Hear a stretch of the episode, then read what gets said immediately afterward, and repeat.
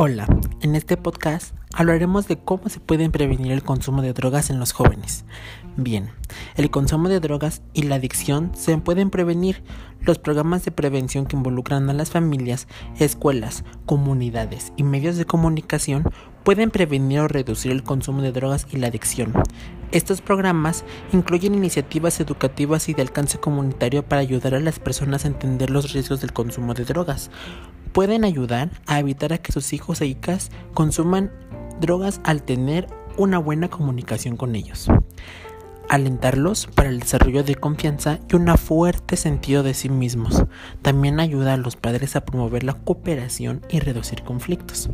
Enseñar a sus hijos e hijas habilidades para resolver problemas. Establecer límites.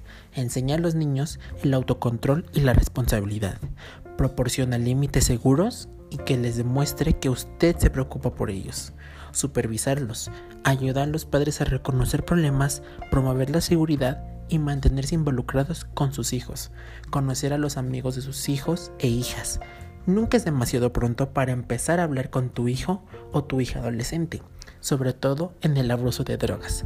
Las conversaciones que tengas hoy pueden ayudar a tu hijo adolescente a tomar una decisión saludable en un futuro. Bueno, esto ha sido todo por hoy.